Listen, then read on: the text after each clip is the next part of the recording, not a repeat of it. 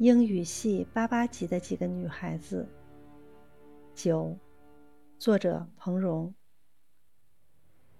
有一段日子，我和小蔡也开始写诗。我一直认为自己之所以写诗，绝对是因为自己中文水平有限，字不成句就成了诗。我觉得诗，与其说是为了交流，不如说是人生悟道与自我表白。不需要众所周知，也没必要广泛传阅。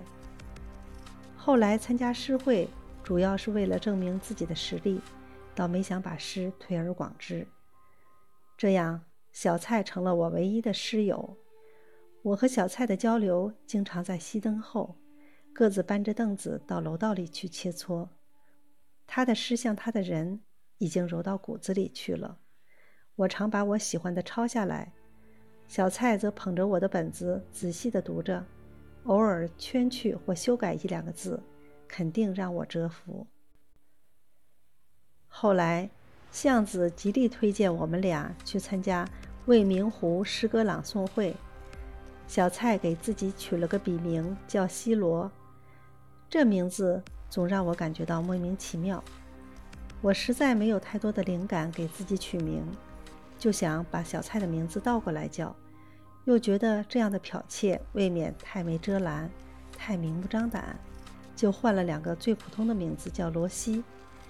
没想到参加完诗会的第二天中午，居然就有人敲着四幺零的门问：“谁是罗西？”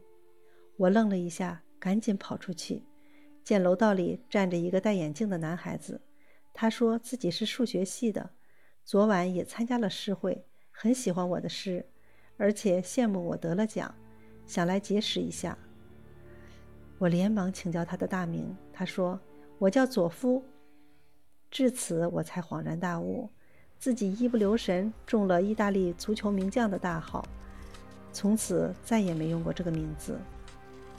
接下来一次诗会，索性用了自己的名字，成绩更佳。原来诗人不一定要用笔名的。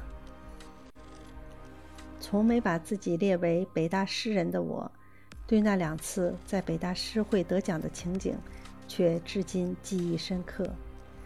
曾几何时，坐在大讲堂二教看节目、听讲座的时候，不管鼓掌作虚，都怅然无比，觉得自己和比邻而坐的所有同仁，都是世界上最敢直抒胸臆的。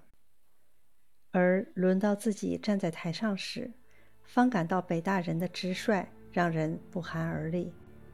好在我走下台时听到的是掌声，这是北大风格的掌声，直率的、不带水分的喝彩。